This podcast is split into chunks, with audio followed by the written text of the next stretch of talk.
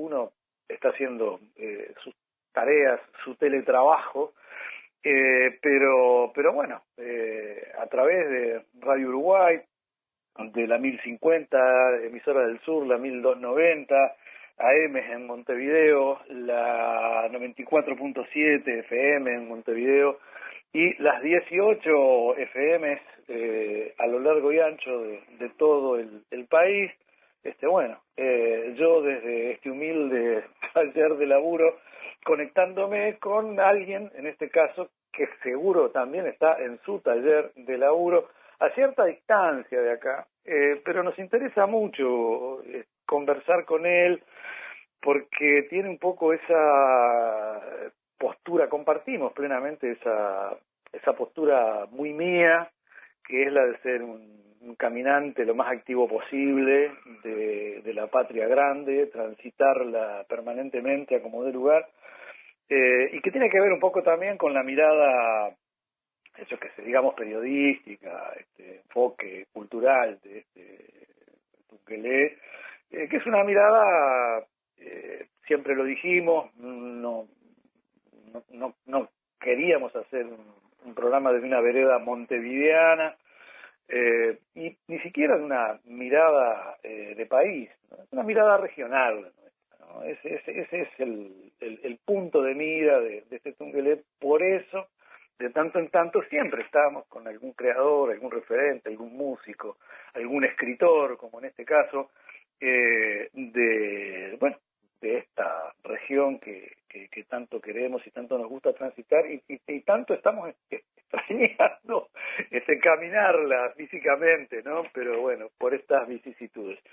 Eh, estoy con Francisco Tete Romero. Él está en el Chaco, en Resistencia, si no me equivoco. Eh, un lugar que ama y que bueno eh, le permite generar producir este, muchas cosas que tienen que ver con el Chaco y que tienen que ver con la con la región cómo estás Tete muy buenas tardes Nelson un placer estar comunicándome con con vos y a través tuyo con la audiencia uruguaya montevideana y de de nuestra región compartida la patria grande bueno, eh, ¿cómo, tengo curiosidad, ¿cómo, ¿cómo está el Chaco hoy? ¿Cómo está Resistencia, esa ciudad tan tan bonita, tan tan moderna, ¿no? Digo, uno, eh, ediliciamente hablando, ¿no? Uno, uno recorre ahí este, Formosa, que, bueno, que tiene lo suyo, bellísimo, lugar muy natural, este, bueno, Corrientes, que está, está muy cerca también, a, un lado y otro del,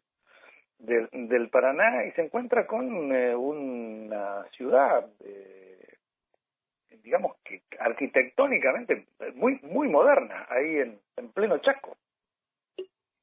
Efectivamente, es una, un, un, una ciudad que palpita cultura y arte y sobre todo con movidas juveniles, y yo creo que es la marca distintiva. Resistencia y el Chaco es chúcaro, es una palabra muy linda, indómito, porque sus pueblos originarios este, no fueron vencidos ni se rindieron cuando en 1884, en la campaña que se llamó del Desierto Verde, en todo caso se refugiaron en la impenetrable, en plena selva, pero no se rindieron. En cuanto al COVID, eh, Resistencia es una de las ciudades que tiene altos niveles de, de, COVID. Eh, está controlado, se podría decir, no ha colapsado el sistema sanitario, pero preocupa mucho. Nosotros estamos transitando una segunda ola. Hay mucha diferencia entre los casos con el resto del Chaco y, Resistencia. Eh, estamos transitando una segunda ola preocupante, no en cuanto al colapso, pero sí cierta este, despreocupación o relajamiento social, tendría este, en ciertos en ciertos sectores sociales que no guardan eh, las precauciones ante esto que está que estamos atravesando, ¿no? ¿Cómo van con la cómo van con la con la vacuna ahí en, en el Chaco? Eh, llevamos 160 mil vacunas, es una población el Chaco de un millón doscientos sesenta y cinco mil estimativamente. Van bien, sí, sí, Sí, y, y, en, en, la Argentina en general llegamos a los 10 sobre una población de 46 millones estimativa, estamos llegando a los 10 millones y con la buena noticia de que eh, la Sputnik B se va a fabricar a partir de junio en la Argentina y va a tener un nivel de producción de, de un millón por mes. Eso es una muy buena noticia. Sí, sí, eh, eh, nos enteramos hace poquito de eso, creo que transcurrió en el correr de esta semana misma la, la, la, novedad, pero sí, es muy es muy importante eso que, han hecho allí, ¿no? Este, así que bueno, este, en, en buena hora y, y bien vestida también, eh, digamos, la, la elaboración de una vacuna tan necesaria, eh, tan cerca de, de acá, ¿no? Este, así que bueno. Eh, no, y, y, recordaba un poquito eso que decías de eh, con mucha vida cultural. Mm, siempre otra cosa que siempre me llamó el nombre, eh, me llamó la atención ahí en, el, en Resistencia es el nombre de la Casa de la Cultura, que que no es como en un montón de lados la Casa de la Cultura, sino la casa de las culturas en plural, ¿no? Y eso me parece que tiene un, un tono este muy muy de ahí, no, no no lo he visto en ninguna otra parte a más de destacar hablando de, de lindos edificios esa especie de museo extraordinario en el que han transformado una casa de cultura de varios pisos, no sé cuántos tiene, cinco o seis, y creo que te tuvo a vos de, de, ministro en, en, algún momento, fuiste ministro de cultura, ¿no? Sí eh, presidente del Instituto de Cultura y ministro de Educación. Sí, fue una, una, una cuestión muy interesante lo que se produjo a partir de la ley provincial de cultura, porque ahí se definió eh, en una discusión, te diría, de muchos foros por toda la provincia, con presencia de los pueblos Con, Mocoy y Huichí, son tres las lenguas, cuatro las lenguas oficiales junto con el castellano, que no podemos hablar de cultura, sino de culturas y que nuestra principal riqueza, no carencia, es esa diversidad coral que es tanto lingüística, cultural y étnica. Durante mucho tiempo el Chaco padeció, como también la Argentina, el mito del crisol de razas. Eh, imaginemos un caldero en el que se arrojan imaginariamente los elementos identitarios de los inmigrantes, los criollos, de los indígenas, y surge como una especie de homogéneo ser argentino en el Chaco. Fue peor, se llamó raza Chaco.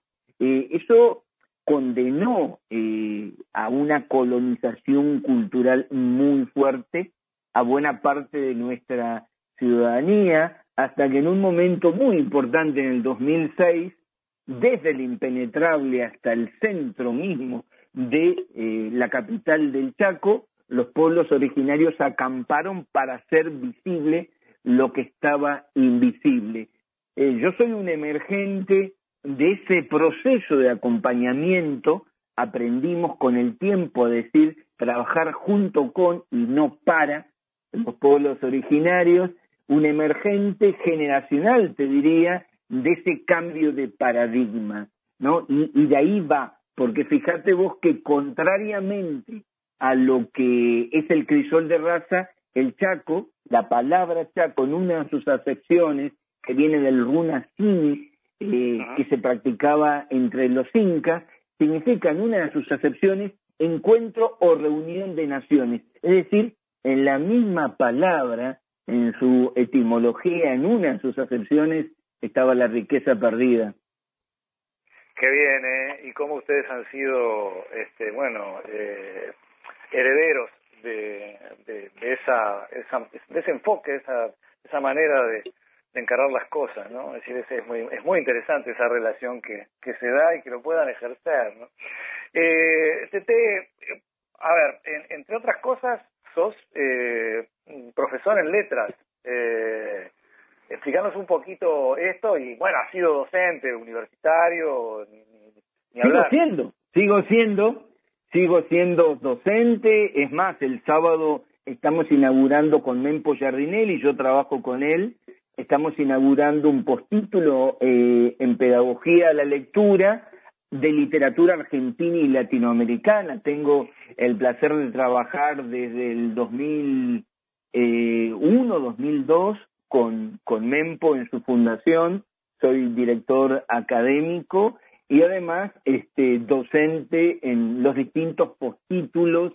Así que como profesor en letras este, tengo un, un padre literario que, bueno, yo creo que Mempo para todos nosotros es, es eso, un, un padre literario que desde su eh, eh, revista emblemática Puro Cuento en la década eh, del 80, ya en el 86 hasta el 92, nos enseñó a leer Latinoamérica, este, a leerla histórica y literariamente y qué tipo entrañable que se hace muy, muy relativamente poco tiempo en una feria internacional del libro muy buena que tenemos acá en Uruguay que es la de la ciudad de San José.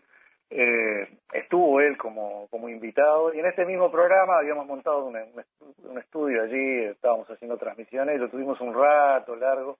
Fue una charla más que disfrutable es más mira estoy pensando en estas ediciones especiales que hacemos en el Tungelé por, por toda esta historia de las medidas sanitarias y qué sé yo, puede ser una excelente charla para volver a reiterarla. Ahora que, que lo nombrás y que además lo tenés como personaje de tu, de tu novela, de alguna u otra manera, ¿no? Esta, esta novela, Oler la Tempestad, que, que es la más reciente y que es la que me tuvo ahí este, metido en, en, en, sus páginas durante la, la última semana y unos cuantos días desde que me la me la pudieron enviar este, y que y que realmente mucho te la agradezco. Pero pero bueno en en esta en esta novela última tuya hay está Mempo pero está Onetti yo que sé un montón de autores y está tenés un te, quería preguntar porque no no lo sé si, si eh, asiduamente has estado o, solías pasar por Montevideo, porque tirabas unas imágenes muy muy interesantes de, Montevideo, incluido en, la novela ahí hay unas cuantas páginas que tienen que ver con el medio mundo y con nuestro desfile de las llamadas en, Palermo y, y, Barrio Sur. este Así que bueno, eh, venías seguido por acá, yo no, no lo sabía mucho. Tuve, tuve, tuve la suerte de, de ir cuatro, cuatro o cinco años seguidos a Montevideo, porque yo viví cuatro años en Buenos Aires y este, bueno, me quedaba, me, mm, era muy placentero los fines de semana visitar, eh, siempre me encantó eh, Montevideo, la zona de, del mercado. La zona del viejo Montevideo, para mí guardaba y guarda un encanto muy singular, así que es una ciudad que amo este, y la empecé a amar con, con, con, con mis lecturas de, de, de Onetti, de Felisberto Hernández. Ustedes tienen extraordinarios, extraordinarios este, narradores y poetas, desde luego Mario Benedetti también, ni hablar de Eduardo, de Eduardo Galeano, así que este, amo Montevideo y, para mí en, en el tiempo que estuve en Buenos Aires era casi un alivio este, los fines de semana tener cerca a Montevideo porque a veces Buenos Aires agobiaba.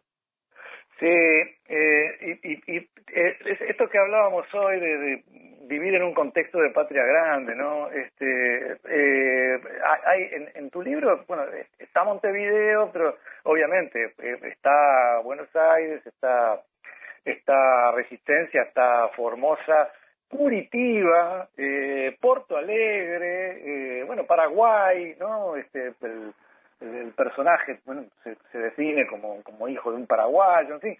Este, eh, eh, es, es, es un poco el... A ver, es una novela que hay que, hay que escribirla, este, porque no...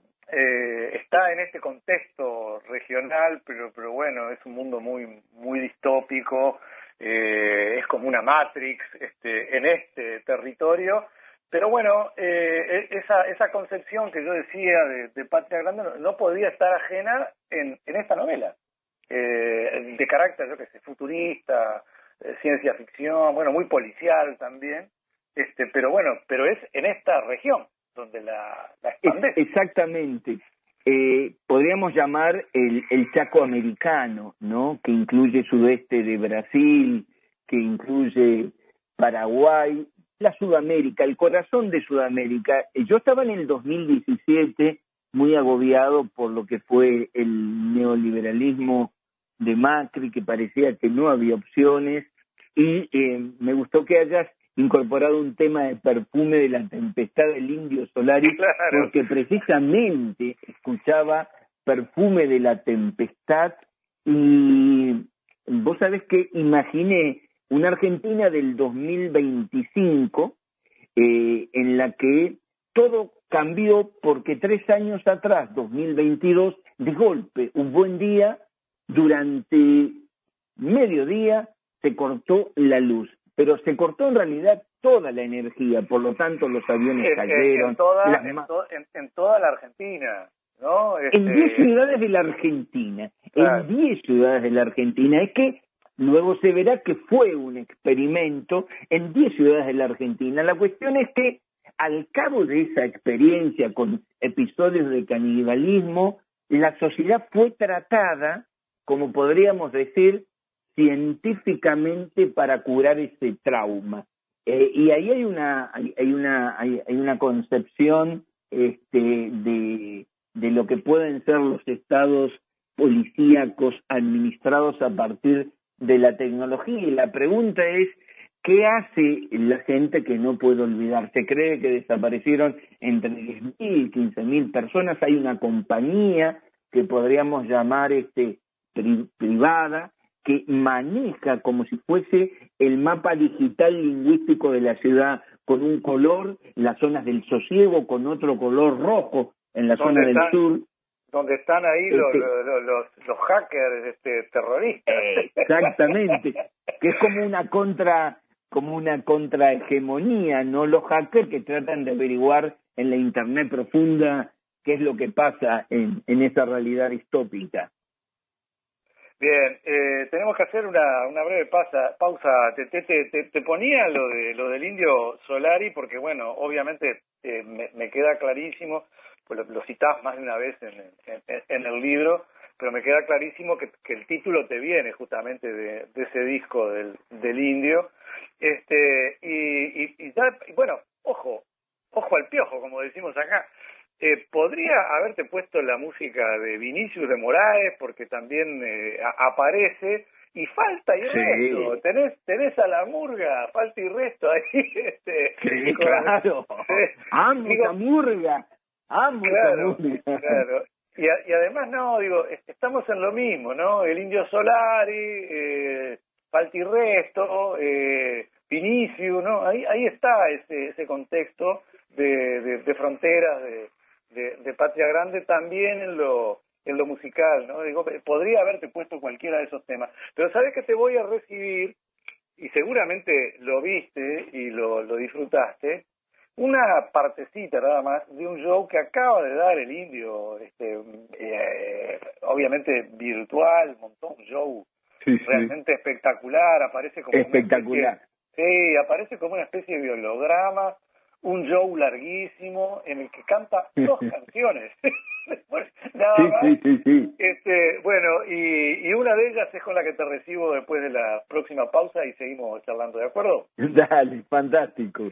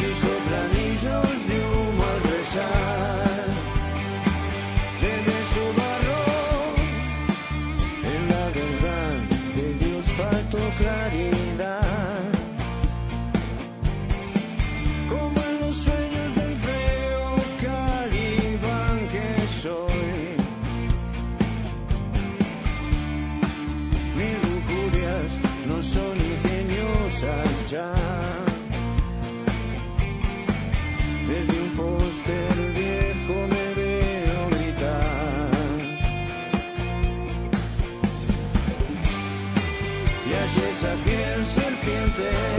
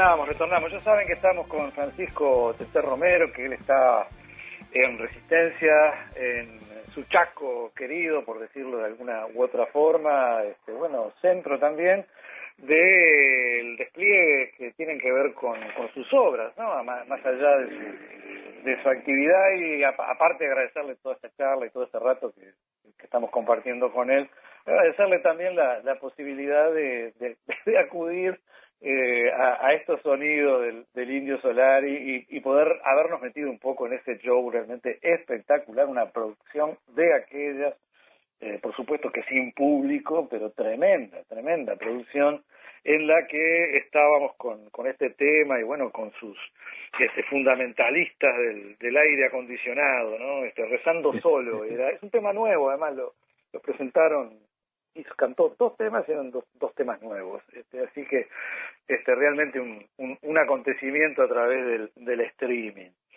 Eh, Tete, eh, eh, hablame un poquito, a ver, se asocia fácilmente ahora a, cuestiones de pandemia y, de peste. Vos más bien hablas de peste en la, novela. Pero digo, esto empezó un poco antes, porque me decías que fue por el 17, medio como que fuiste medio premonitorio. Y, y explícame también, explícame también qué, qué tipo de peste es, porque es una cosa que tiene que ver con, con cómo eh, tecnológicamente se van los poderosos se van quedando con un tipo de lenguaje, de, de, palabra, de, que, que obvia, bueno, todo, todo lo profundo, la riqueza misma del lenguaje, la, la poesía, y bueno, y eso es en lo que andan los, los hackers, ¿no? Tratando de resistirse un poco a, a todo eso, pero eh, eh, eh, digamos, a, abundame un poquito en esto de, de, qué, de, qué, tipo de peste es la que conjugás en esta, en esta novela tuya. Con mucho gusto, Nelson. La peste del lenguaje. William Burroughs decía que eh, el, lenguaje es un virus. Y, y yo en el 2016, en el foro de Davos, fíjate vos, en el foro de Davos de los países más ricos, escuché que el presidente del foro de Davos, si googlean lo van a poder leer, decía que ya no se trata de cambiar lo que, lo que, la actividad del hombre, sino de cambiar el ser, porque llegamos a un tiempo de mutación antropológica. Y eh, eh, cuando yo leí eso estaba leyendo también filosofía, que siempre me, me, me gusta eh, Giorgio Agamben, y en, en mi caso de la Argentina estaba leyendo mucho a un amigo común nuestro, Ricardo Foster y Horacio González, y, y notábamos que eh, eh, el neoliberalismo, más allá de ser pensado como un proyecto económico, es un proyecto que trabaja con el deseo. Como dice Jorge Alemán, produce, es una fábrica de producir sentido común colonizado. Yo imaginé entonces que luego de, esa de, de ese trauma, de lo que había sucedido eh, mientras el mundo argentino estaba a oscuras y, veían cadáveres o personas desaparecidas, la compañía lo que ofreció es como una suerte de coartada moral. Este, en todos los celulares, en todos los smartphones, se recomendaba el uso de ocho o diez fórmulas, frases con las que contestar a todo, como si uno eh, estuviera por escribir algo y ante la primera palabra ya te apareciera en tu, en tu pantalla la frase con la que se recomienda, se recomienda eh, usar una determinada comunicación.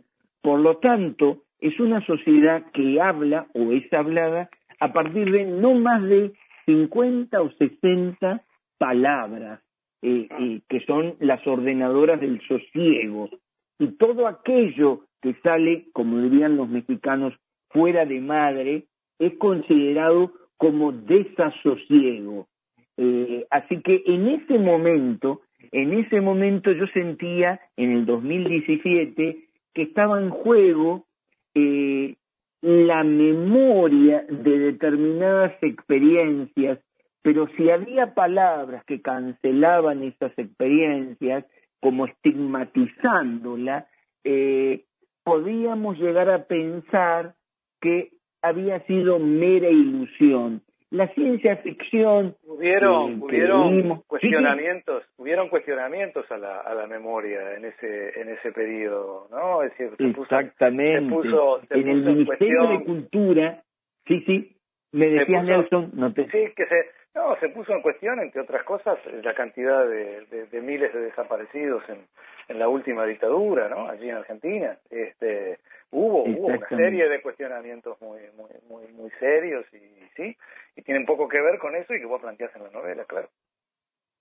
Y por eso también pululan tanto. Hay un lugar que es muy común este, a nuestra zona sudamericana, que es la isla Martín García, ¿no?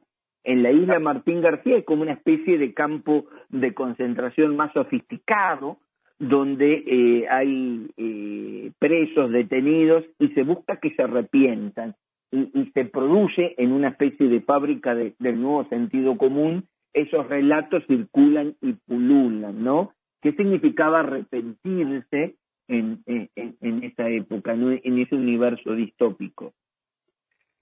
Por lo tanto, el lenguaje, sí, ah. sí, el lenguaje, te quería decir Nelson, es la peste, porque se considera este, el lenguaje blanco, el lenguaje normativizador, esas ocho o diez fórmulas, frases para todo, esas cincuenta o sesenta palabras. Lo que escapa a ese lenguaje blanco es el lenguaje del desasosiego. A eso se le considera peste. Por eso en el mapa digital de la compañía se marca con puntos rojos aquellas zonas de la ciudad y del país donde eh, se usa el lenguaje del desasosiego. Hasta los autos automáticos tienen en su GPS no circular por aquí, por allí. eh, elegiste la, la isla Martín García, entre otras cosas, porque lo pones ahí en la, en la novela. Eh, había sido el sitio elegido por Sarmiento para que fuera la capital de una confederación entre Uruguay, este, Argentina y creo que Paraguay, ¿no? No, no, no, no recuerdo bien. Este, exactamente. Eh, eh, y, y, y, la alusión a, a, Sarmiento tiene un poco que ver con esto, ¿no? Porque él eh, estaba con aquella cosa de, de imponer una, una cultura eh, ¿no? Eh, a, a, a, rajatabla este, y hasta de tergiversar la historia, ¿no? Él, él escribió una, una historia eh, eh, a ver, hizo, hizo ficción eh, presentándola como, como, como realidad. eh, este es su Facundo Civilización y Barbarie, que Barbarie fue leído como una Biblia, ¿no? Todo lo que entraba en la civilización, todo lo que era escrito por Bárbaro, funcionó como el mito cultural fundante. Eh, es la verdadera grieta que hay en la cultura. Yo no solamente diría Argentina, sino de las generaciones intelectuales que quiero que fueron formadas, colonizadas este por ese pensamiento que vivíamos hoy eurocentrista. Claro. Eh, hay hay, hay algunos personajes ahí, yo qué sé, este, La Ronca, eh, Ceballos, eh, que también eh, dan una dan una idea de eh, de, bueno cómo, cómo cómo se mueve y cómo se hila este mundo distópico este tuyo este que es del año 2025 bueno obviamente hackers este mercenarios funcionarios en fin. Hay una bueno hay una hay, hay una compañía no Ceballos me pareció un tipo realmente este aterrador Sí, trabajado por un profundo secreto. Hay, hay, hay dos, tres personajes que, eh, que explican un poco el horizonte de los puntos de vista. La Ronca, que es el personaje que yo más quiero, eh, es joven, se, se pone en, su mochila la cruz de, de recuperar el buen nombre de su padre, de bancar a su hermano, de sostener, trabaja, trabaja en un taller textil donde se asignan mujeres, es como eh, la, la perspectiva además de las mujeres jóvenes que, que rompen mandatos y eso es un personaje muy muy es un prototipo muy muy importante hoy día que es el feminismo no exactamente exactamente. Está trabajado a partir de de, de, de este nuevo eh, tipo este, cultural, social y político eh, de, estos sujetos este, trabajados a partir de, del paradigma de los feminismos que han roto que han roto muchas cadenas. Todo lo contrario de Ceballos. Ceballos es un personaje que está trabajado por un secreto que tiene que ver con la dictadura y él cree que es el narrador científico que la ciencia tiene que, que, ordenar el caos del lenguaje eh, y, tiene un vicio nocturno, tiene dos vicios en realidad, uno es el incesto y otro eh, un incesto solapado, no declarado, y otro es la literatura. Por lo tanto, todo lo que trata de ordenar eh, por lo diurno se le vuelca por lo nocturno. Y el personaje, yo diría que es el personaje de la Triple Frontera, Ciudad del Este es un lugar apasionante pero tremendo, la Triple Frontera entre Argentina, Brasil y Paraguay, eh, es un personaje que padece la prostitución infantil es un personaje que todo el tiempo se pregunta eh, a quién tengo que ser leal, porque en determinado en determinado momento tiene que tiene que traicionar a la ronca y bueno y ahí se va a ver qué clase qué clase de, de hombre es, ¿no? Eh, te, te, tengo que pedir una pausita redondeada, redondeamos con el, con el, con el programa completo este después de la después de la misma. Eh, eh, esta novela, en realidad, quienes nos están escuchando acá en Montevideo, este, ¿cómo, cómo, cómo se hacen de la misma? Brevemente. Bueno, mira, en, sí, eh, es, es, muy fácil en, en, dos sentidos. Por un lado, en, en, en Buenos Aires está en las librerías Hernández, este, que se puede encontrar digitalmente en la página, sí, sí, tanto en la de Corrientes como en la Avenida Corrientes como en la Avenida Santa Fe y eh, después está para, para envío vía correo en la página de Librería Editorial Contexto. Ahí está. En la que algo tenés que ver, ¿no? Este, eh, porque sí, sí, soy, soy director de, de, las colecciones de, de esa editorial. Entre otras cosas, sos editor y bueno, y hay un conglomerado muy grande de gente en una región un poco más grande que esta que delimitábamos de la patria grande, que se está juntando con un proceso muy lindo. Hace, hace poco participamos de, de algunos Zoom con, con un montón de ustedes y estaría bueno que me, que me lo comentaras ahora en el, en el bloque que viene. con muchísimo gusto. Con mucho gusto, Nelson.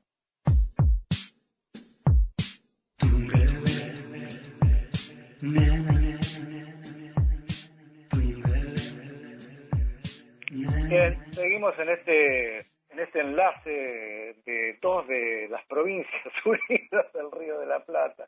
Este y eh, bueno, la, la, vieja banda oriental, por decirlo de alguna manera, y también ese, ese Chaco en plena época de, del desarrollo de la Liga Federal Artiguista, eh, que, a ver, no, no aparece en el mapa de la Liga, pero bien pudo aparecer porque ahí estaban los eh, parte de los más grandes amigos eh, y hasta hermanos que tuvo Artigas, que eran, bueno, estos pueblos originarios este, que tanto lo acompañaron también, y algunos de los cuales se trajo para la Villa de la Purificación, acá en, en Paysandú, este, algunos guaycurúes, este, este, así que algunos huichis, ¿eh? este, y y bueno, eh, se los trajo para acá porque el gobernador de Corrientes no estaba, estaba medio complicado, no sabía mucho cómo relacionarse con la indiada y Artigas dijo, mándelos para acá que, que te van a ser muy muy bienvenidos y así fue nomás, ¿no? Este, así que bueno, eh, a ver, estuvimos un poco en, en, tu trayectoria al principio, te, te, te, te sondeamos un poquito ahí como como escritor, este, y, qué es esta historia de, bueno, eh, importantes personalidades que tienen que ver con el mundo de la literatura, editores, escritores, yo qué sé, artistas, gente del teatro, eh, que eh, tiene que ver un poco con esto que empezamos hablando al principio, también de la, de la patria grande, porque es algo que aparece en el contexto latinoamericano como para romper un poco con el eh, aislamiento de gente que produce cosas muy parecidas estando tan cerca y que bueno, no hay la más mínima posibilidad de, de relación. Esto que estábamos explicando de, viene a romper un poco con esto de, de lo que estábamos explicando recién para cómo ubicar tu novela, ¿no? En, la medida que esto ande eh, marchando como se lo se lo procura, eh, va a ser muy fácil, ¿no? Decir, bueno, conéctense con tal red, el libro está en tal lado. Eh, pero, pero bueno, explicamos un poquito qué es. Hay personalidades de todos lados, hasta de España. Es una cosa realmente impresionante. Este, pero dame una idea este, básica, ¿no? Como para que la gente nos vaya, nos vaya comprendiendo en qué andamos.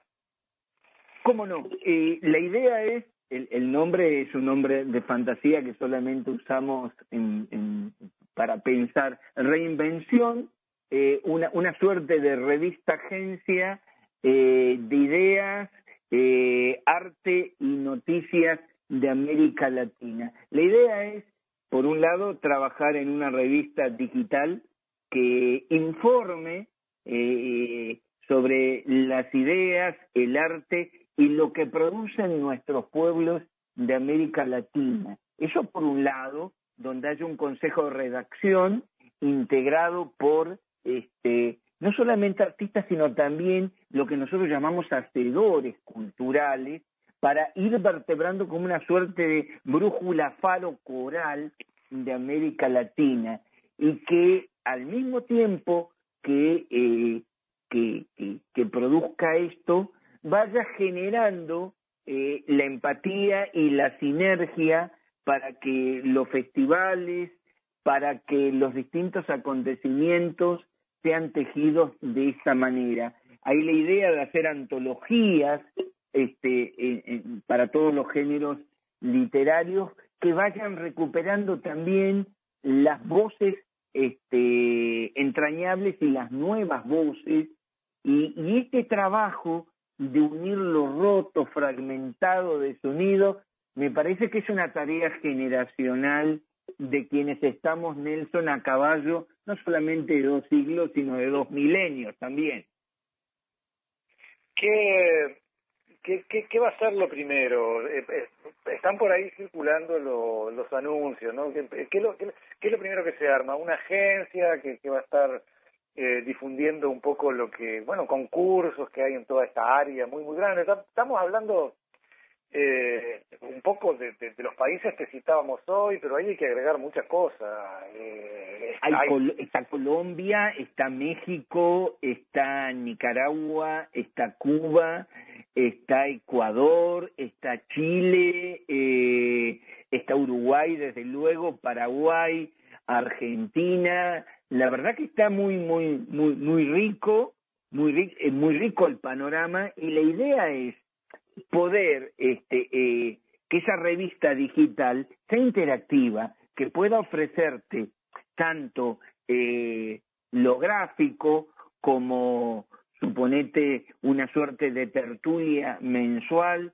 donde vos abrís una ventanita y tenés una escritora uruguaya recitando un poema o un escritor uruguayo recitando, eh, narrando tres minutos de manera breve, vos puedas ver, por ejemplo, eh, pasó tan, tal, tal músico en Ecuador, vía streaming, dos o tres cosas de un festival de teatro, de modo que pensemos también en distintos públicos, en distintas audiencias, eh, en un lenguaje amable, eh, empático, que, que trace puentes, horizontes de nuestra patria común. Bueno, yo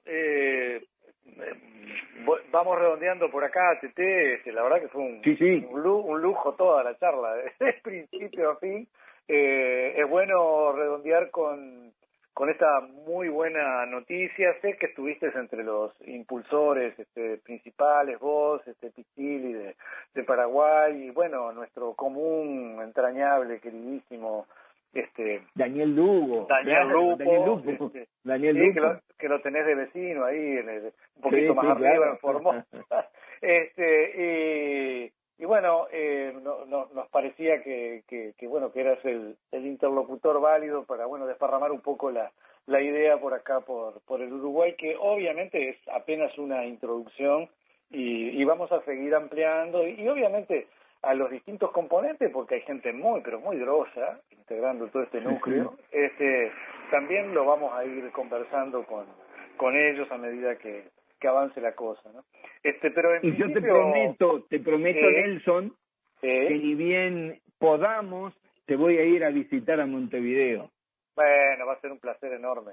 Va a ser un placer enorme, sin duda, ¿no? Este, eh, nos hemos, nosotros nos cruzamos en Paraná en un, evento muy muy bueno que creo que vos organizaste, este Y, y, y, bueno y después ha sido un poco esta la la, la vía, ¿no? Este, pero pero bueno es muy bueno. Bueno, y, y, también creo que te vi, pero medio, medio de lejos, en, en un evento justamente en el, edificio hermoso ese de la Casa de las Culturas de ahí, de, de, sí, de Resistencia, ¿no? Un poco antes. Con la, con han sido buenos cruces, han sido buenos cruces. Sí, con la, con la historia de, los bicentenarios, ¿no? un poco claro. Era un poco esa etapa.